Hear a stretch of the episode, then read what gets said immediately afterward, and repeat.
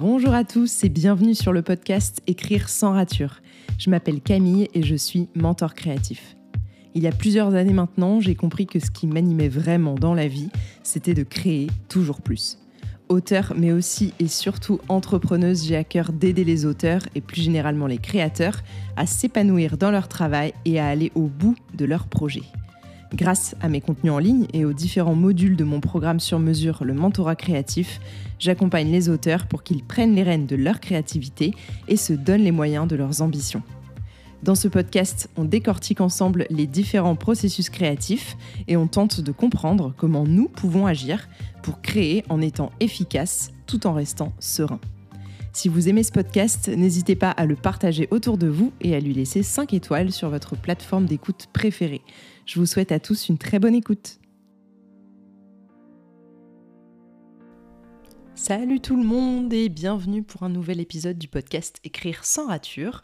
Je vous retrouve aujourd'hui avec un épisode qui, euh, j'espère, ne va pas trop faire polémique parce qu'en plus, euh, c'est un petit peu l'hôpital qui se fout de la charité, hein, mais bon, c'est pas grave. Aujourd'hui, je voulais parler de conseils d'écriture et de pourquoi on devrait peut-être euh, les laisser tomber parce que certains nous bloquent plus qu'ils ne nous poussent en avant. Alors, pourquoi c'est l'hôpital qui de la charité? Parce que euh, j'ai été, euh, je pense, euh, une des premières en France à faire des podcasts sur les conseils d'écriture. Il y en avait quelques-uns, je crois. Enfin, bref, en tout cas, j'étais vraiment dans le, dans le tout début des podcasts de conseils d'écriture qui étaient très actifs. C'était en 2017, donc ça commence à remonter vraiment, vraiment beaucoup. C'était les balbutiements du conseil d'écriture un peu, et c'était le balbutiement du podcast aussi. Donc, tout avant-gardiste que j'étais, je me suis dit, allez, go, c'est parti. Et euh, en fait, j'ai. C'est pas que je me suis engouffrée parce que justement la faille n'était pas encore là. Et beaucoup se sont engouffrés dans cette faille-là et beaucoup d'auteurs en fait surtout. Et c'est intéressant de voir qu'en fait c'est les auteurs qui voulaient que les lecteurs achètent leurs livres finalement, parce que c'est toujours le but d'un écrivain derrière, hein, euh, qui, en tout cas qui parle de lui sur Internet, ça va être de faire vendre ses bouquins.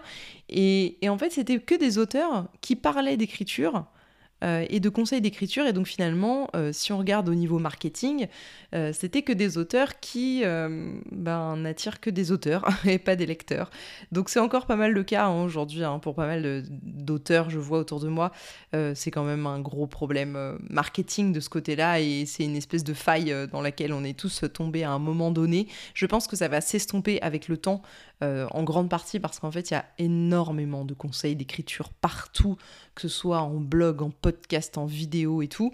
Et euh, je pense tout simplement qu'on en revient de ce genre de conseils.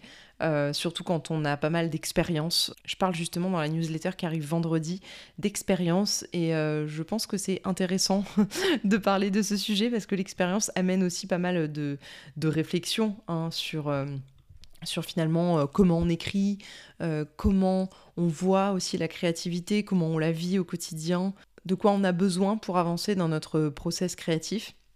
Et euh, je pense que les conseils sont bien tout au début, quand on ne connaît pas du tout euh, l'écriture. Par exemple, si demain euh, je transpose ça à l'aquarelle que j'ai commencé à apprendre, bah forcément, euh, je suis très avide de ces conseils-là euh, de base euh, techniques finalement pour se dire, bah voilà, j'apprends les bases, comment on mouille son pinceau, comment on mouille le papier, comment on fait pour que la couleur se diffuse. Bref, vous voyez, des choses comme ça, c'est comme quand on apprend la pâtisserie, la cuisine et tout, bah on suit les recettes et puis petit à petit, quand on gagne justement en expérience et en, en compétence, on peut se détacher de ces conseils de base et un peu bruts, on va dire, pour les mettre à notre sauce et et gagner un petit peu aussi en intuition et en spontanéité. Bah, c'est exactement l'objet euh, de cet épisode. Je pense que c'est top pour apprendre les bases. Les conseils, si jamais vous débutez en écriture, il y a tellement, tellement de bonnes ressources euh, pour apprendre les bases de la technique, comment créer de bons personnages, de bonnes euh, descriptions. Bref, encore une fois, en écriture, comme dans toute forme d'art, je trouve c'est très compliqué de dire bon personnage ou bonne description qu'est-ce que c'est finalement? Parce que c'est très très subjectif tout ça, c'est compliqué de, de mettre un, adjectif euh, de valeur sur, euh, sur de l'art, je trouve, même si bah, forcément il y a des choses qu'on va préférer nous en tant que lecteurs, donc on va plutôt se tourner vers ça, à mon avis. Donc ces petits conseils-là, euh, ils sont cool pour apprendre les bases. Je pense que c'est sympa si on n'a jamais touché à aucune activité, d'apprendre les bases et de voir un peu aussi plusieurs avis, ça peut être hyper intéressant. Surtout que bah voilà, quelqu'un qui fait de l'aquarelle ne va pas vous donner les mêmes conseils en peinture que quelqu'un qui fait uniquement de l'acrylique ou de la gouache. Vous voyez, mais oui, ça reste de la peinture, comme l'écriture reste de l'écriture, mais quelqu'un qui écrit de la fantaisie, quelqu'un qui écrit du polar ne va pas vous dire la même chose. Donc c'est un petit peu pareil. Vous voyez, quand euh, vous savez pas trop euh, quoi prendre dans ces conseils-là, essayez de le transposer sur autre chose. Si c'est quelque chose de vraiment technique que vous avez envie d'arriver à faire, par exemple, parce que ça peut arriver. Euh, je vous donne un exemple. Moi, je suis pas très bonne dans les dialogues. Vraiment, c'est ça a jamais été trop mon truc, quoi. Bah, quand il y a des, des contenus qui m'apprennent finalement euh, ou en tout cas qui me donne des pistes de réflexion sur comment améliorer mes, dialogues, bah, je suis preneuse clairement parce que je sais que c'est une espèce de, faille chez moi et que j'aimerais bien combler cette petite faille en me disant bon bah là je m'améliore sur quelque chose et cette euh, perspective de cette perspective, cet espoir de progrès, il est quand même hyper important pour continuer, bah voilà, d'avoir envie aussi de, de s'y mettre quoi. Comme je vous le dis, je pense que c'est hyper important, une fois qu'on a ces bases-là, de se détacher de ce qu'on entend, de ce qu'on lit, de ce qu'on voit, pour s'approprier ces choses-là. Je pense que c'est très important de ne pas appliquer à la lettre les conseils qu'on nous donne, déjà parce que ça va être extrêmement compliqué euh, de le transposer dans notre histoire, dans notre process à nous. Euh, voilà, euh, à part quand c'est des sujets d'organisation et tout, encore que on a chacun notre manière de fonctionner donc c'est encore euh, autre chose.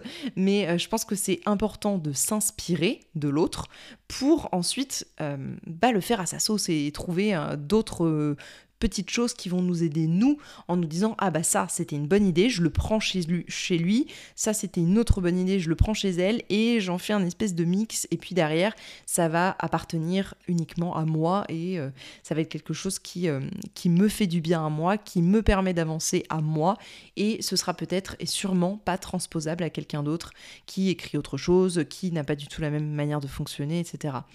Donc s'inspirer de l'autre, c'est bien, ça marche aussi euh, en termes d'histoire, hein, si jamais il y a des scénarios qui vous ont plu, euh, si jamais il y a un univers qui vous a plu et tout. Encore une fois, on parle de s'inspirer, hein, pas de plagiat. Et euh, je pense que c'est très important de se nourrir, donc de s'inspirer d'autres personnes, que ce soit dans la technique, que ce soit dans le process, que ce soit dans le scénario, dans les personnages, dans plein de choses comme ça. Mais c'est important pour surtout développer son propre style derrière. J'ai mis hyper, hyper, hyper longtemps euh, à trouver mon propre style d'écriture et je pense qu'il évolue énormément. Encore une fois, j'aborde ce sujet euh, en profondeur dans la newsletter qui arrive ce vendredi. Si jamais vous n'êtes pas abonné à la newsletter et que ça vous intéresse, je vous mets le lien en description de l'épisode comme d'habitude.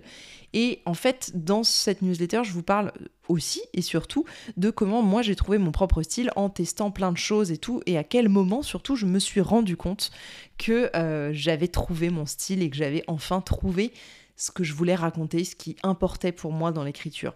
Mais voilà, je vous spoile pas. Allez euh, lire la newsletter de vendredi vous abonner si c'est pas fait, comme ça vous aurez tout euh, sur ce sujet-là. Mais je trouve ça important une fois qu'on a les bases, une fois qu'on a voilà, qu'on s'est inspiré et tout, de se détacher de tout ça pour trouver son propre style et pour s'octroyer finalement le droit et la possibilité, l'opportunité même de se trouver, de se chercher déjà et puis ensuite de se trouver, même si tout ça c'est très mouvant et qu'il y a toujours beaucoup d'évolution dans notre style parce qu'il y a de l'évolution dans notre personne, dans notre vie et dans notre expérience. Ensuite, pourquoi je trouve intéressant aussi de se détacher des conseils bruts d'écriture qu'on peut avoir un petit peu partout euh, tout simplement parce que en allant consommer un conseil brut, donc vraiment, je vous parle pas d'un retour d'expérience comme je peux vous faire là par exemple, ou comme je peux vous faire dans les journaux de bord sur Patreon, ou comme je peux vous faire tout simplement sur le podcast maintenant que je me suis détachée de ces conseils-là. Quand on va chercher un conseil brut comme ça, on donne de la légitimité à l'autre, à la personne chez qui on va chercher ce conseil. Je pense que là-dessus, on est tous d'accord. Et donc, du coup, elle a une légitimité euh, plus ou moins grande, hein, ça, ça, appartient euh, voilà, à votre propre jugement sur cette personne-là et sur son travail, mais je pense que c'est important de se dire que euh, si on donne de la légitimité à l'autre qui sait, l'autre qui a déjà fait, l'autre qui connaît, alors ça veut dire qu'on ne se donne pas à nous la légitimité et qu'on ne se fait pas confiance finalement de se dire bah je peux faire aussi ce chemin toute seule et peut-être que moi aussi je vais trouver la solution finalement en testant, en expérimentant. Alors oui, peut-être que ce sera plus long, sûrement. Et peut-être que ce sera aussi un peu plus chaotique, que vous allez peut-être tomber un petit peu plus. Mais est-ce que pour apprendre à marcher, vous vous faites confiance et vous êtes spontané et vous vous donnez tout en tant que bébé pour vous dire allez, j'ai pas peur, j'y vais. Et au pire je vais tomber et ce sera peut-être plus long. Ou est-ce que euh, on vous met directement dans un dans un trotteur là? Et puis euh, je crois pas que ça s'appelle comme ça mais vous avez compris le, truc. Dans un espèce de ouais de trotteur qui vous aide à marcher là. Et dans ces cas-là bah oui, c'est sûr là vous risquez pas de tomber, vous êtes posé, vous êtes presque assis debout, vous voyez une espèce de position confort, hein, mais qui vous aide pas du tout à apprendre à marcher, bah là c'est pareil, c'est un peu euh, le, truc de euh, apprendre à la personne à pêcher au lieu de lui donner du poisson, vous voyez, c'était un peu cette expression-là, je crois, mais c'est un peu ça. Donc voilà, l'idée c'est aussi de vous faire confiance et de vous dire, bah oui, ok, j'accorde du crédit à ce que dit cette personne, ça m'intéresse. Par exemple, vous accordez peut-être du crédit à ce que je suis en train de vous raconter là, et c'est chouette parce que bah, moi, ça me permet aussi de, vous être utile quelque part. Mais faites-vous confiance aussi si jamais euh, vous trouvez que pour vous, les conseils d'écriture, eh ben, c'est le meilleur truc qui vous soit arrivé. Eh ben, soit. Euh, voilà, là-dessus, j'ai rien à dire. Et vous faites bien ce que vous voulez. Je pense qu'il faut aussi vous accorder cette confiance et vous dire, bah, sur, par exemple, sur tel conseil que je vais trouver, euh, je vais le prendre pour ce qu'il est. Je le prends comme un conseil brut de quelqu'un qui a sa propre expérience, de quelqu'un qui connaît ce qu'il connaît, mais il connaît pas tout. Il ne sait pas tout, il n'a pas tout fait avant. Donc, euh, je me laisse aussi la possibilité et je me donne la confiance et je me laisse l'opportunité de trouver mes propres réponses, même si j'utilise quelque part un petit peu de la sienne. Et enfin, la dernière chose que je voulais vous dire sur ce sujet, c'est que les conseils d'écriture, euh, il y en a énormément, ça foisonne, comme vous pouvez voir un petit peu partout, euh, depuis, euh, depuis je sais pas, 5-6 ans maintenant. Et en fait, je pense que ça nourrit quelque part le mythe de tout le monde peut écrire. Alors, j'ai utilisé hein, beaucoup cet argument-là et je le pense toujours dans le sens où, pour moi, n'importe qui peut apprendre quoi que ce soit. On n'est pas figé dans le temps. Après, je pense aussi que dans l'écriture, dans l'art tout simplement, il y a quand même une part un petit peu de, bah, talent quelque part et qu'il y a toujours, on aura tous quelque chose à dire, vous voyez, dans l'écriture. Il y a toujours quelqu'un qui est meilleur que nous dans ce domaine. Euh, comme moi, bah, par exemple, j'apprends la broderie, bah, je peux vous dire que quand je vais checker sur Pinterest, euh, je vois que les gens ont un talent de fou et que bah, clairement, ils gèrent mieux, par exemple, les perspectives, ils gèrent mieux euh, plein de choses que, par exemple, dans le, dans le dessin aussi. Hein. dans tout ce que vous apprenez dans la vie, il y aura toujours des gens qui sont meilleurs que vous. Et je pense que c'est très compliqué de se comparer. Donc c'est pour ça que quand je vous disais que vous accordez la légitimité à quelqu'un, bah oui, mais en fait, cette personne, elle est peut-être 10 ans en avance sur vous, ou alors euh, elle a peut-être simplement euh, bah, un petit peu de talent que vous n'avez peut-être pas à ce moment-là, ou, voilà, qui n'a pas été euh, inné chez vous, et c'est ok, en fait, on a tous des choses dans lesquelles on est meilleur que d'autres. je pense que c'est très compliqué aussi d'avoir tous ces conseils un petit peu partout, parce qu'on se dit quelque part consciemment ou pas, que si on ne les suit pas, alors on n'est pas un bon écrivain. ce qui est complètement faux. Hein. Maintenant, je pense que vous l'avez compris au bout d'une quinzaine de minutes là où je vous parle de ça.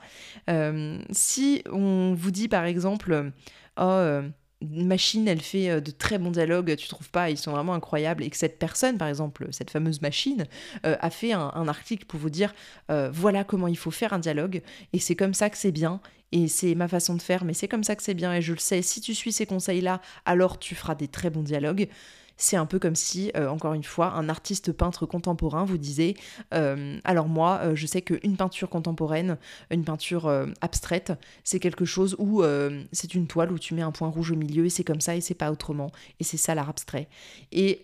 En fait, ça vous contraint, mais complètement à rentrer dans une espèce de petite boîte dans laquelle on veut surtout pas rentrer quand on est un artiste, en fait, et dans laquelle on ne devrait pas euh, avoir à rentrer.